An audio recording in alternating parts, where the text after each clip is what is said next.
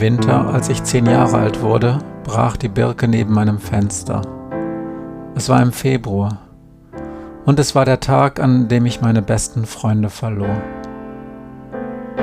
Im Moor, ein Hörbuch-Podcast von Matthias Kleimann. Lesung und Musik Matthias Kleimann.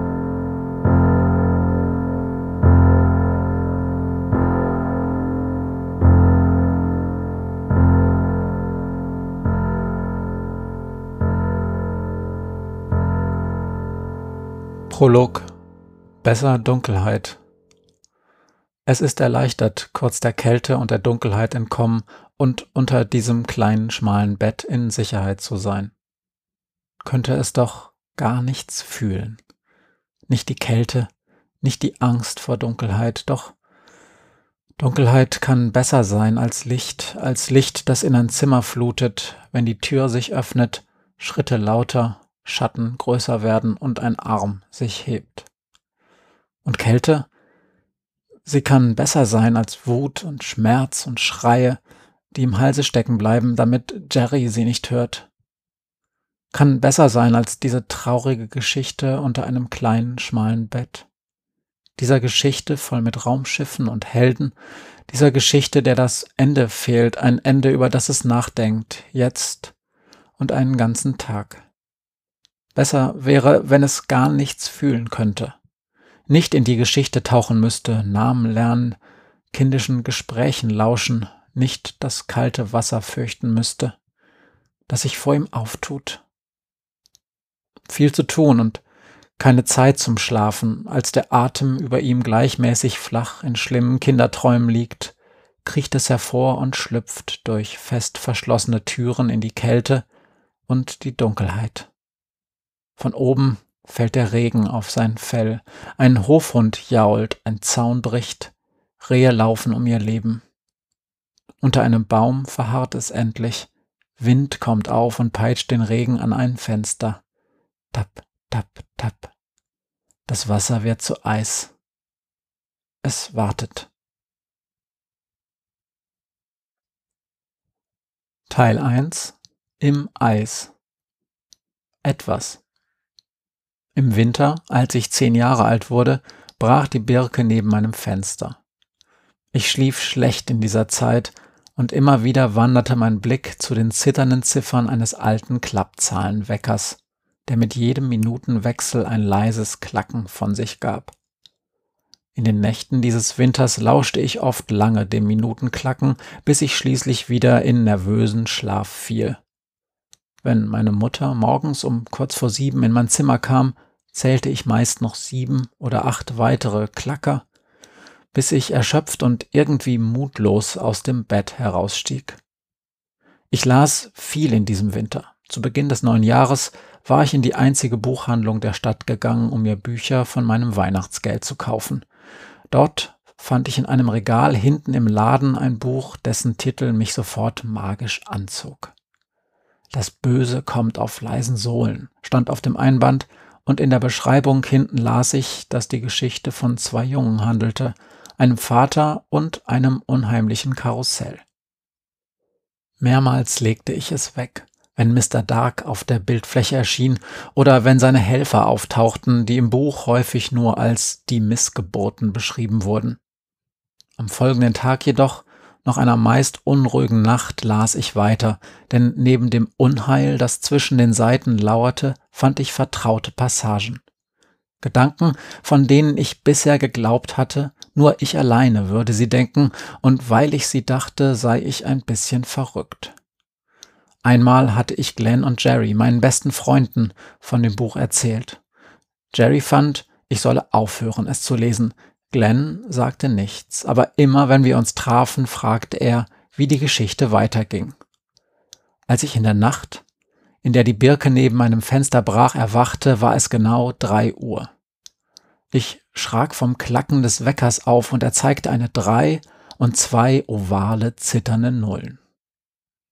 Eine ganz besondere Stunde, schoss es mir durch den Kopf, doch lange konnte ich den Gedanken nicht festhalten, zunächst unsicher, ob er noch Teil eines dunklen Traums war oder eine Erinnerung. Die Ärzte sagen, dass der Körper dann den Tiefpunkt erreicht hat. Die Seele ist frei, das Blut strömt nur langsam. Nie wieder ist man dem Tod näher, bis zur Stunde des Todes selbst. Das Klacken des Weckers kam nicht zur Ruhe, im Gegenteil, es schwoll zu einem Rauschen an und wurde dann nur für eine Sekunde oder zwei von einem dumpfen Aufprall unterbrochen. Ich brauchte etwas, bis ich mich in meinem Bett aufsetzte. Die einzigen Lichtquellen im Zimmer waren die Anzeige des Weckers und eine entfernte Straßenlaterne, deren Schein mein Zimmerfenster erreichte. Wasser lief schräg am Fenster herunter und Hagelkörner schlugen an die Scheibe. Immer noch schlaftrunken tastete ich mich zum Fenster. Im Licht der Straßenlaterne sah ich, wie das Regenwasser am Fenster noch im Fließen gefror. Das Rauschen wurde stärker. Ein Sturm. Er zerrte an den Kronen der Bäume und ließ die Zweige der kahlen Weiden vor den Laternen an der Straße hin und her schlagen. Von der Birke, die ein wenig rechts von meinem Fenster stand, war die Krone abgeknickt und lag am Boden. Der Baum glänzte im Laternenlicht.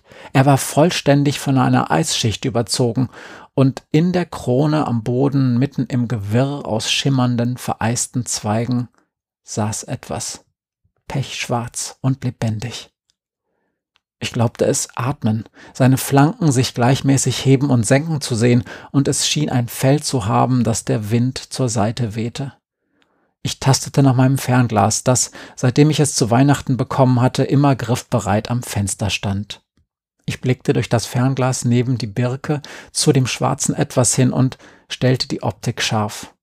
Außer tiefer Dunkelheit konnte ich zunächst nichts erkennen, doch dann sah ich direkt in zwei runde schwarze Augen. Sie starrten genau zu mir herüber, bewegungslos und ruhig, scheinbar völlig unbeeindruckt durch den Sturm, das Eis, die Nacht. Sie warteten. Es waren geduldige Augen. Sie warteten. Und ich ließ das Fernglas sinken, ging zu meinem Bett und setzte mich auf seinen Rand, starrte auf die zitternden Ziffern des leuchtenden Klappzahlenweckers bis der Wechsel der Zahlen wie ein stetiger Strom gleichmäßig an mir vorüberzog. Klack, klack, klack. Ich hörte nicht die Geräusche unten in der Küche, nicht die Schritte meiner Mutter auf der Treppe, nicht die sich öffnende Zimmertür und auch ihr Aufstehen nicht. Erst Andreas, träumst du? erreichte mich. Das grelle Licht der Deckenlampe blendete. Mama? Hast du schon aus dem Fenster geschaut? fragte sie. Es ist schlimmer Eisregen draußen. Von der Birke ist die Krone abgebrochen.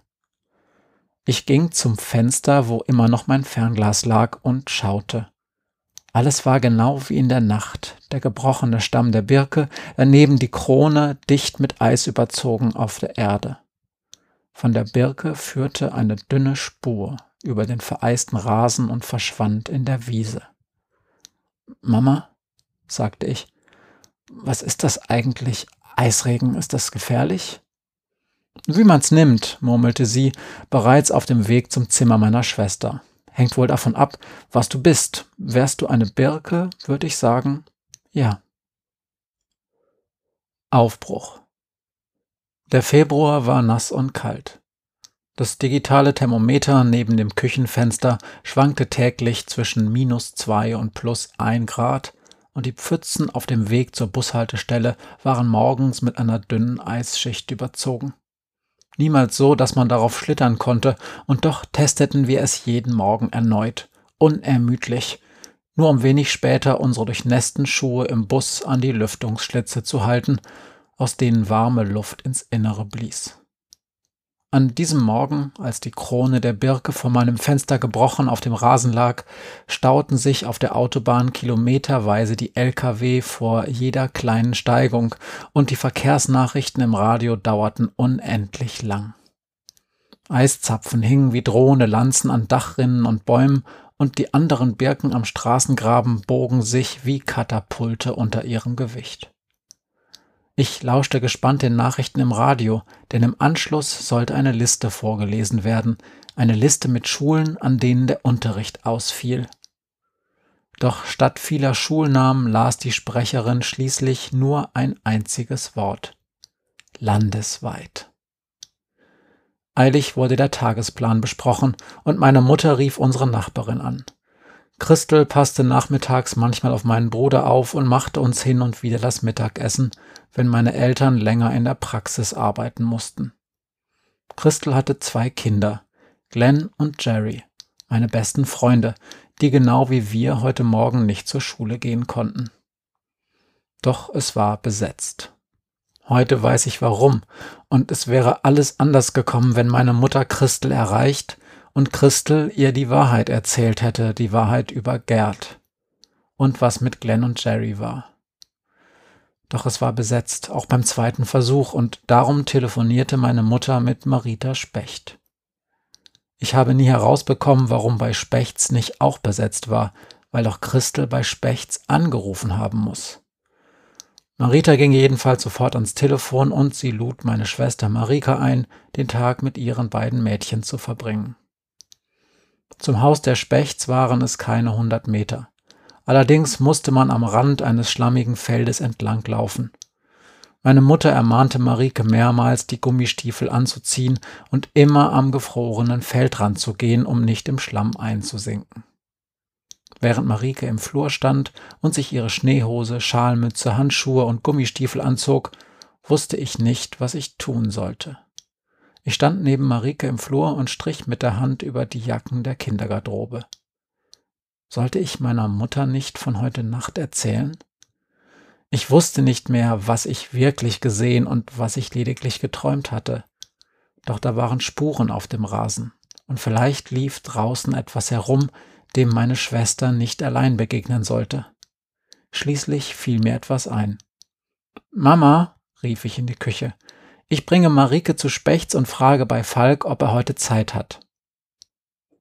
Falk Rottmann wohnte auf dem Bauernhof gegenüber von Spechts und ging mit mir in eine Klasse.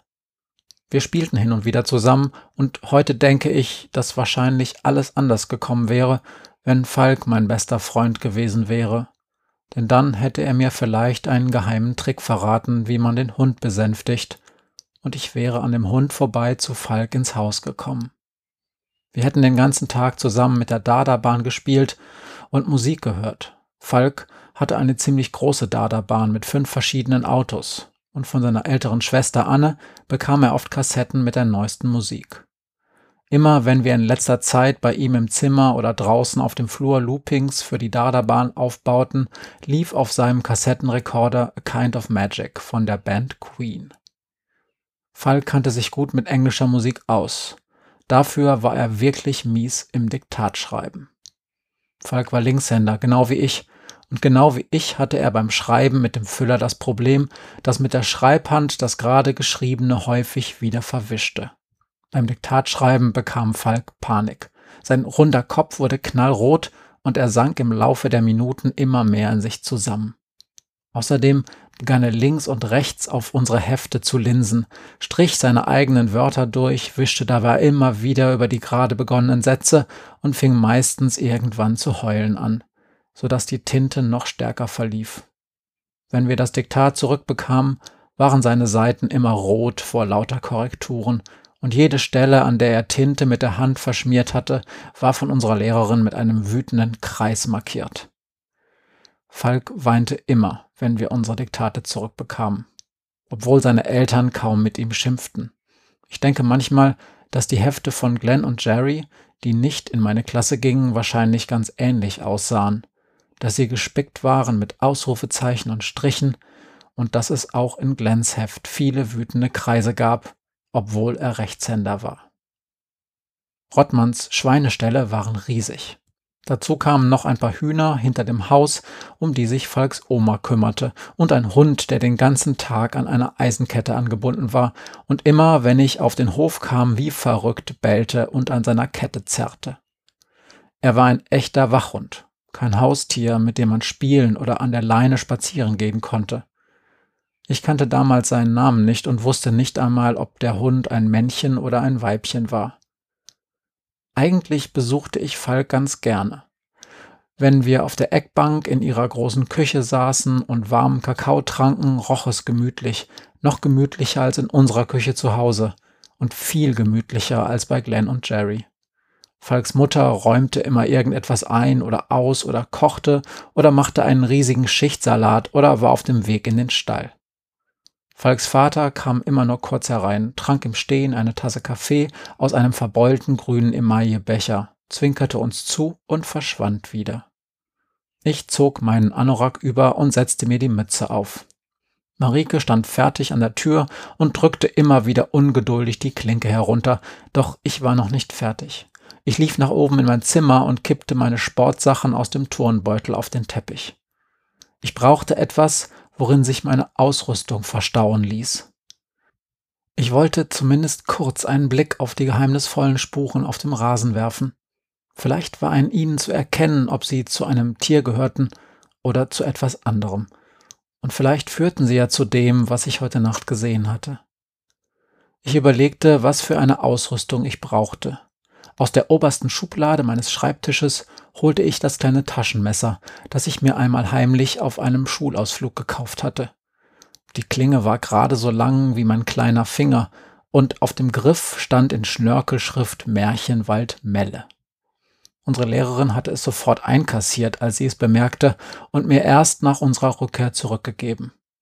Wir schrieben eine Woche später ein Diktat über den Ausflug, und Falk hatte Melle mit einem Ä und Märchenwald mit einem E geschrieben.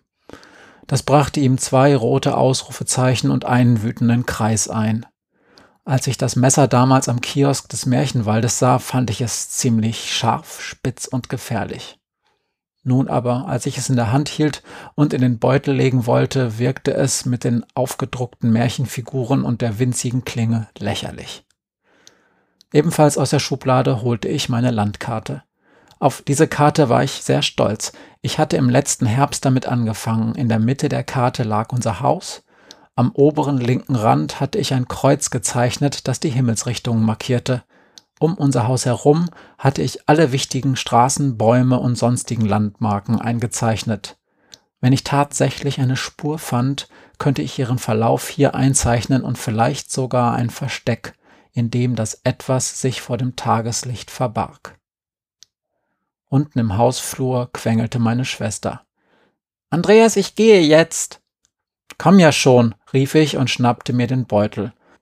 Im Herauslaufen aus dem Zimmer hielt ich noch einmal an. Ich ging zur Fensterbank, griff nach dem Fernglas und ließ es in den Tonbeutel gleiten. Dann rannte ich die Treppe herunter. Mama, wir gehen jetzt. Marike war schon draußen. Unsere Einfahrt war ungefähr zehn Meter lang und führte vom hölzernen Autounterstand zur Straße. Rechts und links waren Büsche und kleine Bäume gepflanzt, so dass man im Spätsommer, wenn die Äste länger nicht beschnitten worden waren, fast wie in einer kleinen Allee stand, in deren Dach sich die Äste der Bäume berührten. Meine Schwester stand mit offenem Mund genau in der Mitte der Einfahrt und zeigte mit ihrem kleinen Fausthandschuh zum Haselnussstrauch. Seine Äste, Zweige, sein Stamm und selbst die paar braunen Blätter, die der Wind noch immer nicht heruntergerissen hatte, waren vollständig in Eis gehüllt. Sie ging näher an den Strauch heran, knickte einen der vereisten Zweige ab und leckte vorsichtig daran. Mist, sagte sie. Nur Wassereis. Das sieht so zuckrig aus. Auch unser Kletterbaum, eine große Weide mit ausladenden Astgabeln, unser immergrüner Kirschlorbeer und die Buchsbaumbüsche waren mit Eis überzogen. Ich lief zu der Schilfstaude, die meine Eltern erst im letzten Jahr zwischen der Einfahrt und dem Rasen vor meinem Zimmerfenster gepflanzt hatten und deren Rohre uns Kinder bereits im Herbst um das Doppelte überragten. Die Rohre glänzten in einem ersten verlorenen Sonnenstrahl, der zwischen den dicken Wolken am Himmel hindurchschien. Doch das Pflaster war an einigen Stellen spiegelglatt und ich stürzte. Ich rutschte plötzlich mit dem rechten Bein, das keinen Halt fand, weg und fiel nach hinten. Etwas knackte. Ich lag auf der Einfahrt, unter mir der Turnbeutel. Ich dachte drei Dinge gleichzeitig. Ich habe meine Handschuhe vergessen. Das Fernglas ist kaputt. Und da sind Spuren.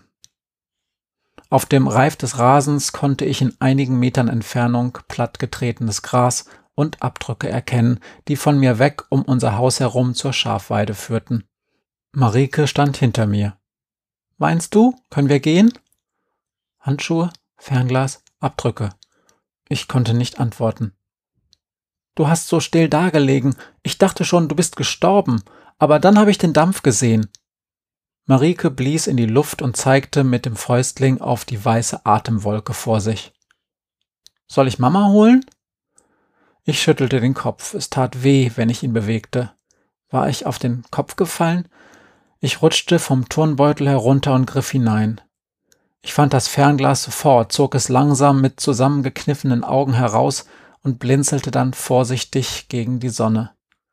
Es sah von außen in Ordnung aus, es gab keine Kratzer oder Dellen. Ich drehte langsam die Objektive zu mir. Dabei fiel mir ein, dass ich die Abdeckungen für die Objektive oben im Zimmer gelassen hatte. Ich musste sie in der Nacht nicht wieder darauf gemacht haben. Und jetzt war da ein Sprung im linken Objektiv. Kein kleiner Kratzer oder Riss, sondern ein Sprung als hätte man mit etwas schwerem Spitzen direkt darauf eingeschlagen. Das Messer. Ich wühlte sofort nach dem Messer und meine linke Hand tat weh. Als ich es gefunden hatte, sah ich sofort, dass am oberen Rand Farbe abgeblättert war. Ein Teil des Plastikgriffs war abgesprungen und die Metallfassung des Griffs verbogen. Wir sollen uns beeilen, hat Mama gesagt. Was ist denn mit dir? fragte Marike, die immer noch neben mir stand. Wieso hast du dein Fernglas dabei? Wollt ihr Forscher spielen? Ich stand langsam auf. Ich dachte, es ist vielleicht nützlich, sagte ich. Schnell ließ ich das Messer in meiner Jackentasche verschwinden. Das Fernglas hängte ich mir um den Hals. Dann fiel mir ein, dass man so den Sprung vielleicht sehen könnte. Ich steckte es zurück in den Beutel und drückte ihn vor meine Brust. Mir war jetzt kalt. Lass uns gehen, sagte ich.